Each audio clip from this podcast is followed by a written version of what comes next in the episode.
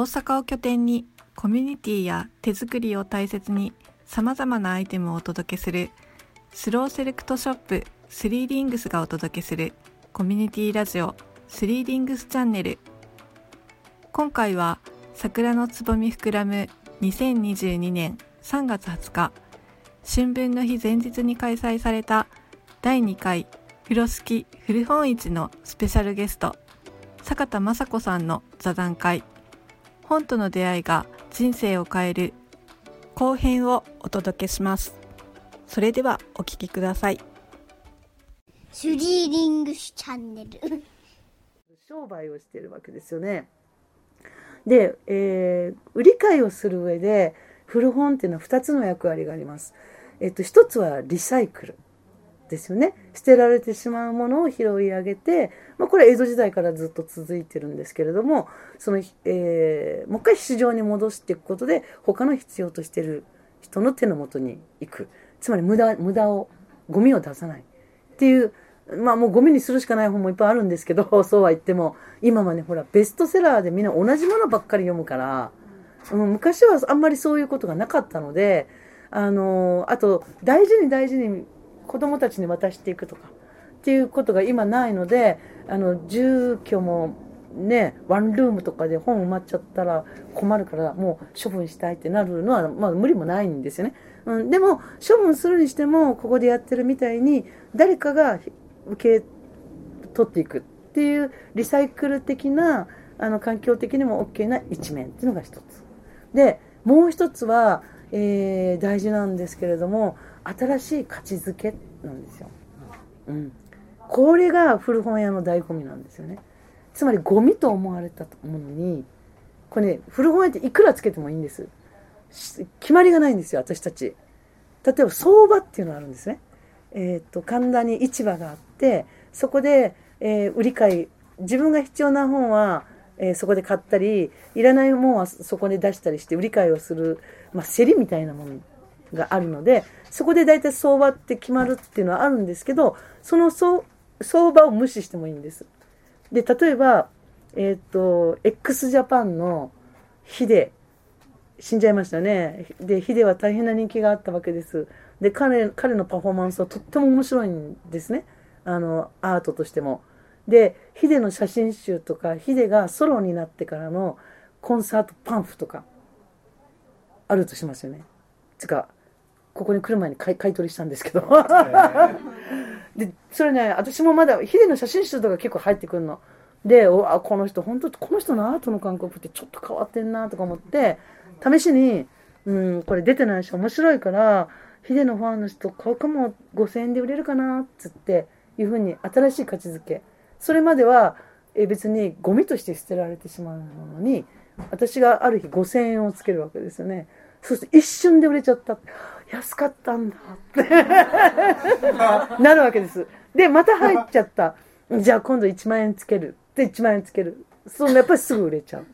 そうするとそれを見ていた他の本屋が厳選館って私の本屋の名前厳選館が1万円値段つけてるでうちも入ったじゃあ1万円つけようっつってみんながつけ出すんですよそれってあの相場がそうやってできていくんですで火で高いんですよ だけどそれは古本屋たちが新しい価値づけをして高くしていった。ので x ジャパンの前は X だったんですね、うん、ジャパンってつけてなくて X だけだと同じバンドがあってまずいからってジャパンってつけるんですけど X の頃ってもっと高くなっちゃうっていう風な発想に入っていくわけ。で、えっと私も見たことないこんな分厚いアルバムみたいなツアーパン今いくらつけようってすごい悩んでんですよね。っていう風にこれがで例えばまあ分かりやすい例でツアーパンフってもうその時しかないから。うん。増刷とかないから。パンあのパンフレットはツアーに来た人だけにしか当たらないので、うん、だから市場には普段ないんですよ。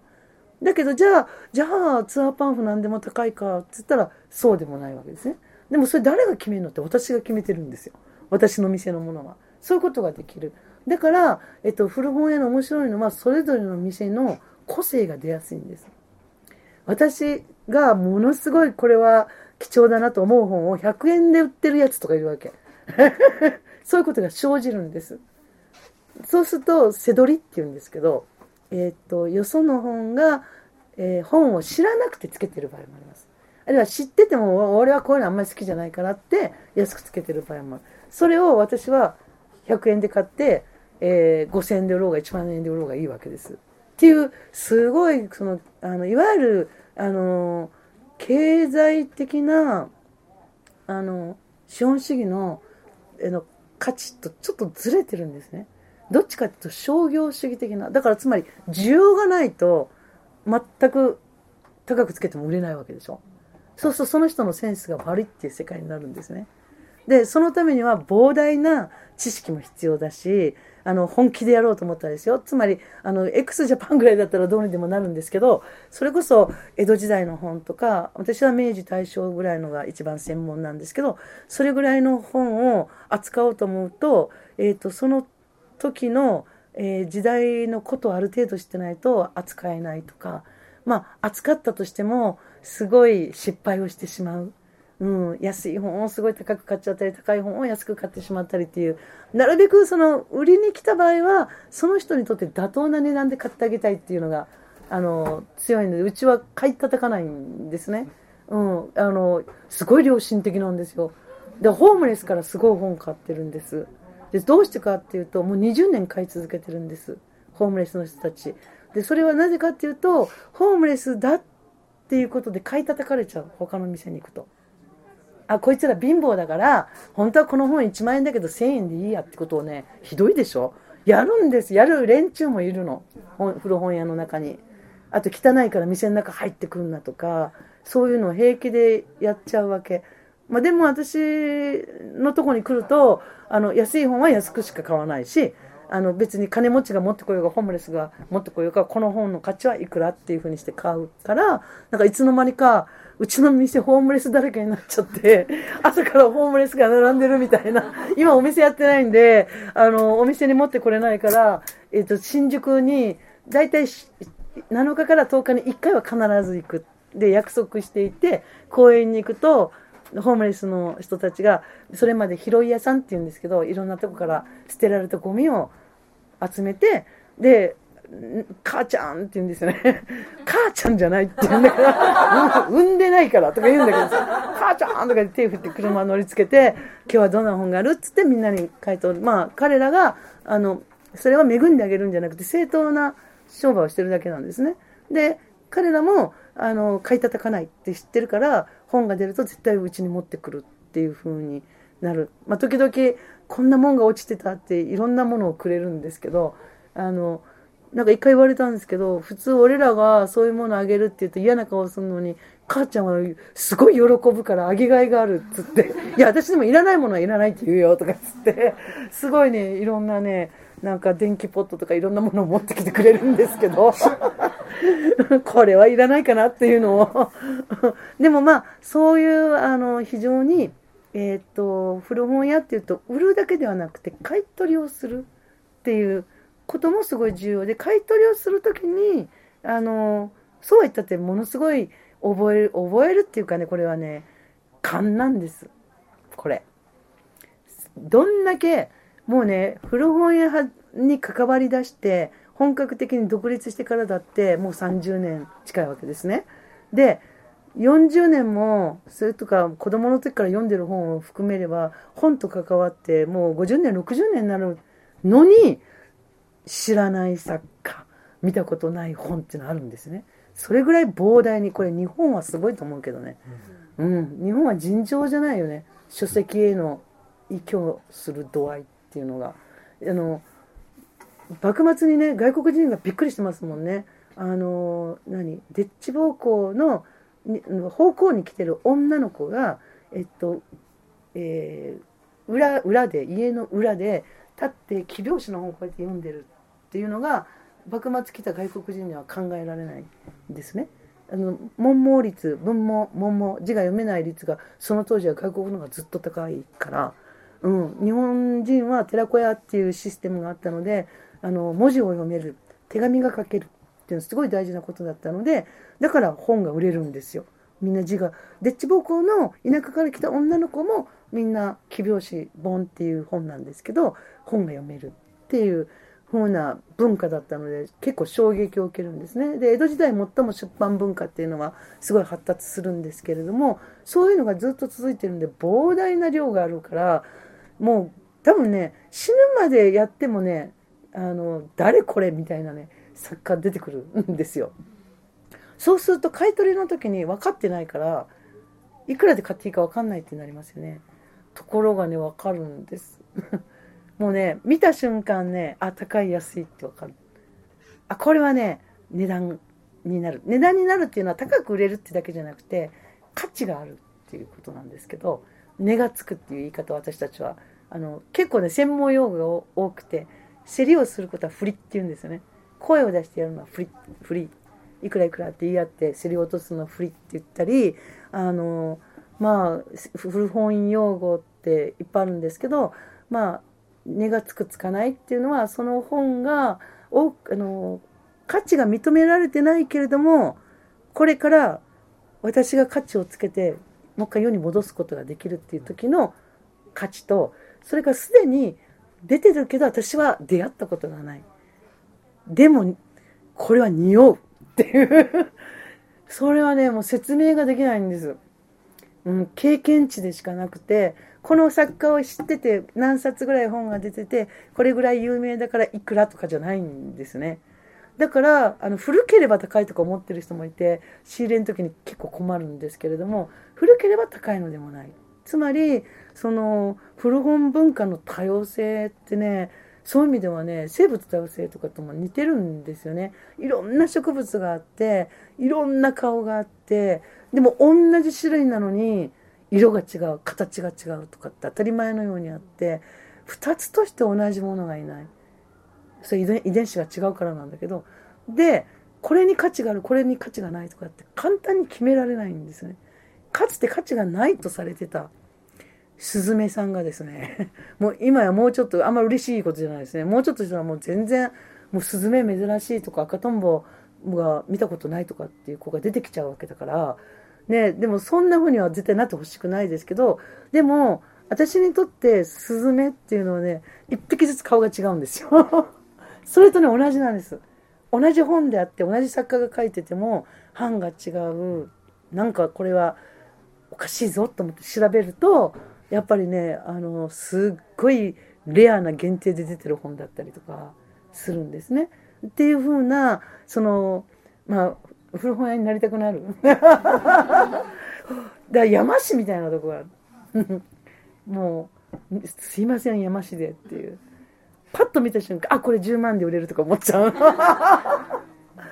そうそれはねもっと高かったりするんですけどねあ10万よりもっと高かったんだみたいなこともありますけれどもまあでもそんなすごい出会いがあるわけですねでそれはお金になるものならないものつまりねなんじゃこりゃっていうものも出会うわけですあともうムカつく本にも出会うわけですもう捨てたいみたいな こんなものは市場に返したくないっていう本もいっぱい出会うわけです。うん。実際捨てたりします。あの、あの人とか。えー、っと、あ、あれ、一人ど忘れ、ゼロの。そうそう。もうね、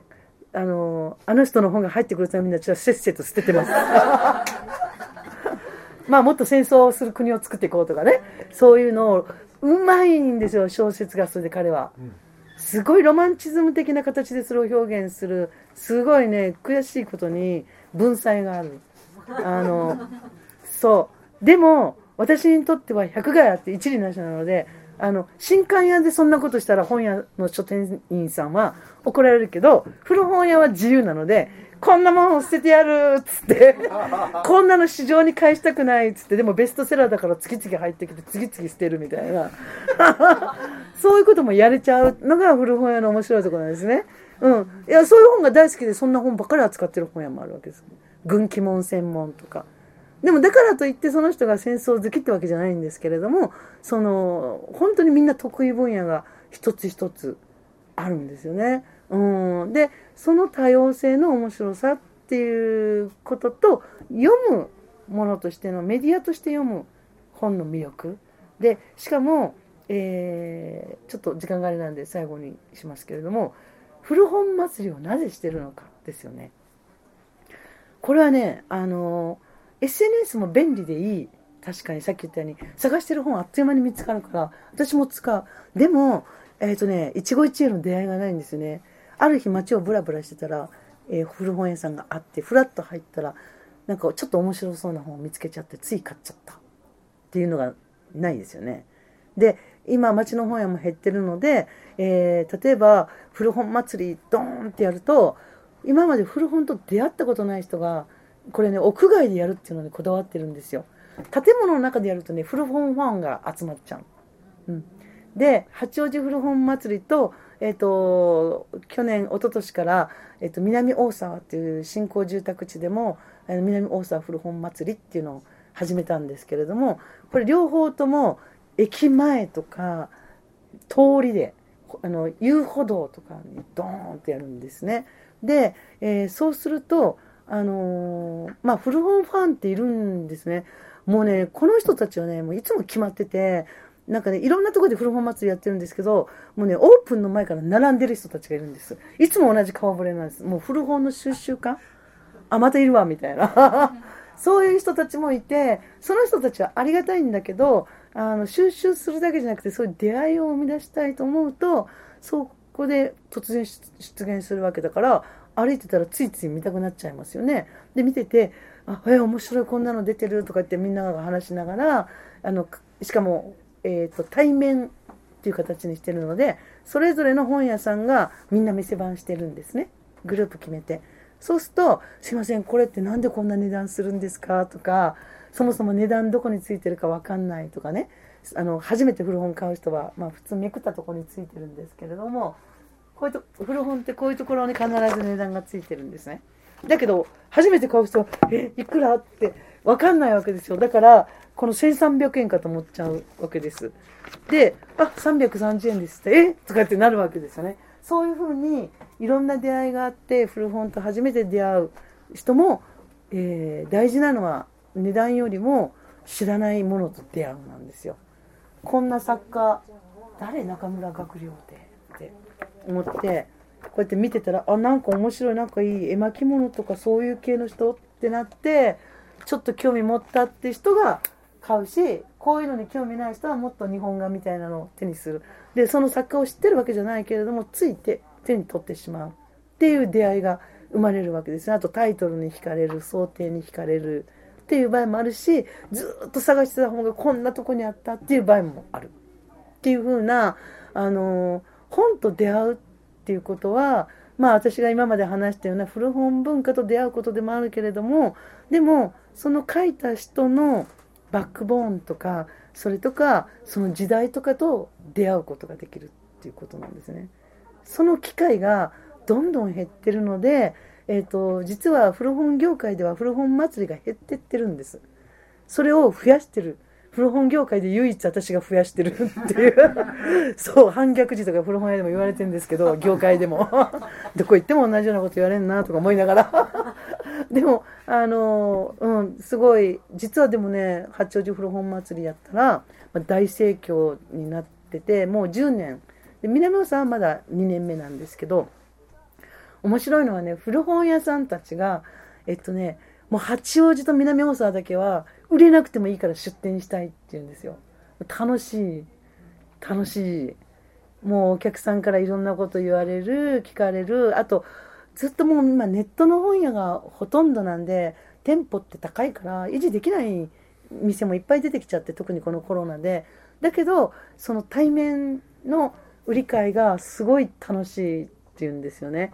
でそうやってあの他の古本祭りはどんどん人が減ってるんですけどうちの八王子古本祭りはえっとねいっぺんにね25店舗がもうそれ以上増やせないんですよ。町が出てる誰かが辞めるまで待ってるっていう町が入るっていうのは多分、うん、その古本屋の特徴なんですけどお金でやり取りをしてるんですけど私お金って実は悪いものではなくてコミュニケーションの手段だと思ってるんですね。売り買いをするっていうのは本来。うん、で割にね原点がそこであまりそこから変わってない現金商売が未だに続いているって。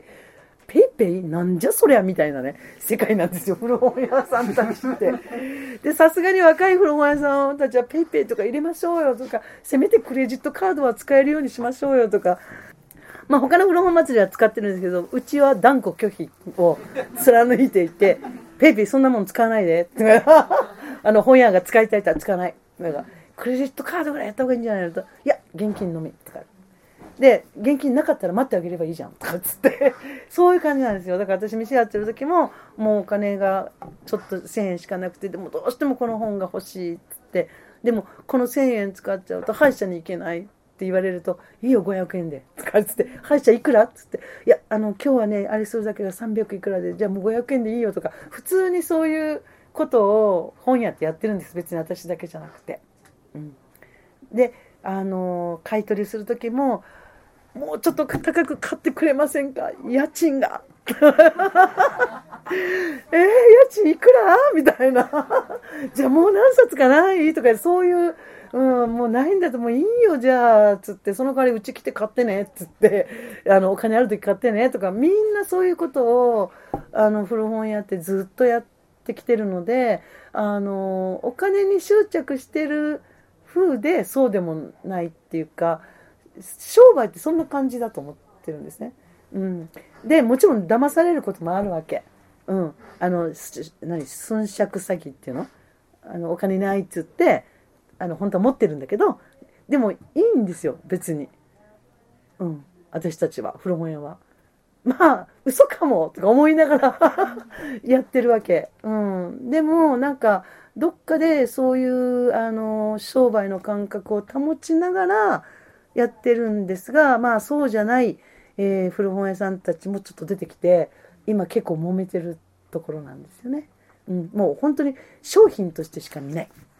すごい抵抗が今起きてる。でもね、若手のネットの本屋たちがいくつか出てきて、もう何でもいいの、売れれば、ネットで。でも、古本って、えーっとね、本棚さえあればできる商売なんですよ。なんなら本棚なくても地べたに並べてもいいから、あの、最初の投資が全然お金かからないんですね。で、そうすると、あの、利幅が大きい。例えばさっき言ったように、100円で買って1万円で売ってもいいわけだから、うん、すごい、えーうまくやるとすごい利幅が大きく稼げるっていうふうに考える人たちがついについに来たかってみんなで言ってんだけど出てきてしまってまあ何でもいいんですよ売れればって。でもものすごいくだらない価値がないビジネス書をなんで5000円で売るのか私には理解が。でも売れちゃったらもうそれでいいの。5000円でも探してた人が買っちゃったら確かにいいんですよ。自由だからつけても。でもそれが相場になっていくのは恐ろしいわけね。うん、っていう。だから今すごい値段が乱高下し乱高下してしまって相場がなくなってしまって、えー本当に本当に価値があるんだろうかっていうものにもとんでもない値段がついてしまうってことが今アマゾンを中心に起きてしまってるんですね。うん、うちなら2000円で売ってあげるのに1万円で売るかなみたいな そんなもんいっぱい出てるしっていうね。でもアマゾンで検索して出てこなかったらポンと高くつけるだけ。その本がどうかよりも検索して出てこなかったらないから高くつけるっていうことをやる本屋が出てきてしまってるんですよ。騙されちゃダメですよ。すごい。未だに新刊で出てたりする本を新刊の値段が5000円の本を1万円で売ったりしますからね。それは新刊屋さん出版社でたまたまその短い間品切れだっただけなんですよ。ですぐに新しく増刷されるのにその隙間に倍の値段つけたらあのあこんな高いんだと思って買っちゃう人がいるっていうようなことが今起きててすごい悩ましい。だけどあの古本祭りを、まあ、今もやり続けてるのはその本と出会ってほしいっていうこととそれから古本屋にとってもその商売の基本であるその値段は合ってないようなものだけど買ってねみたいなその辺の絶妙な感覚を古本屋さん本当は八百屋さんとかみんなもそうかも。うん。うん、でもそういう、あの商売のあり方をやる。でそれも江戸時代からずっとなんですよ。あのちゃんと正直な商売をしてるといつか帰ってきてくれるっていうね、うん、そのその時はガンと設けられてもその後泣きを見るっていうのがもうね江戸時代の商売の鉄則なんですよね。だから本当に正直にきちんと商売をしなさいっていうことを証券の子供たちっていうのはすごい厳しく教わるんですけれどもまあ古本屋っていうのはどうもそういう流れっていうのが大体あの息子が継いでいくっていうのが多いので、うん、あの2代目3代目今4代目ぐらいが出てきてる感じなんですね。そういうところではまあ生きてるところもあるけどまあくっそダメなやつもいたりするんですよ。もうどうしてこう3代目ってこうバカなんだろうみたいなね はっきり言っちゃいますけどそんなのも出てくる。でも面白いですよ。あのえっ、と3代目で仲いいんですけどあの本全く興味なくて。もう、ラッパーでさ、親父が古本屋でもう継ぐしかないみたいな。で、継いだんですよ。で、初めて来た時に、坂さん、坂さん、この人ね、名字が2つなんですよ。で、そんな、誰、島崎藤村？とかつって言ってて、島崎藤村のことなんですけど、島崎藤村って名字が2つ並んで、あの、藤子藤尾みたいに2人で書いてると思ってたとか。それが逆に新鮮すぎてもうすごい仲いいんですけど。まあでも彼はもう今ね、えっと、もうだいぶ経ちますから、そのそんな島崎藤村って言った時は17歳でしたけど、もう今ね、40近くなってるんで、もう古本の中心を担ってる人になってますよね。うん、っていうふうにあの実はいろんなドラマがあってあの面白い世界でそれはねあのいろんな生き物がうごめいて関係を取り関係を作りながら、えー、消えていったりまた生まれてきたり一回消えたと思ったらまたなんか復活しちゃったりとかっていうことに古本屋という、えー、特殊な人種が振り回されて喜んでいるっていうすごい自然界に似たシステムなんです。っていうところで一回話を切ってこの後皆さん1時間。チュリリングシュチャンネル、シュリリングシチャンネル、シュリリングチャンネル。ご視聴ありがとうございました。番組への感想、質問、リクエストなど、メールで受け付けています。メールアドレスは info アットマーク 3rings.shop 概要欄にも載せていますので、ぜひお気軽に声を聞かせてください。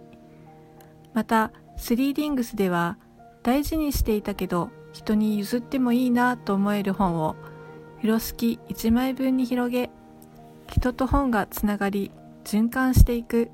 風呂敷古本市を企画しています。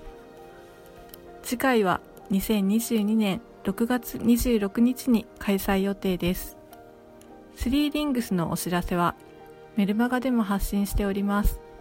概要欄からメルマガへの登録もよろしくお願いします。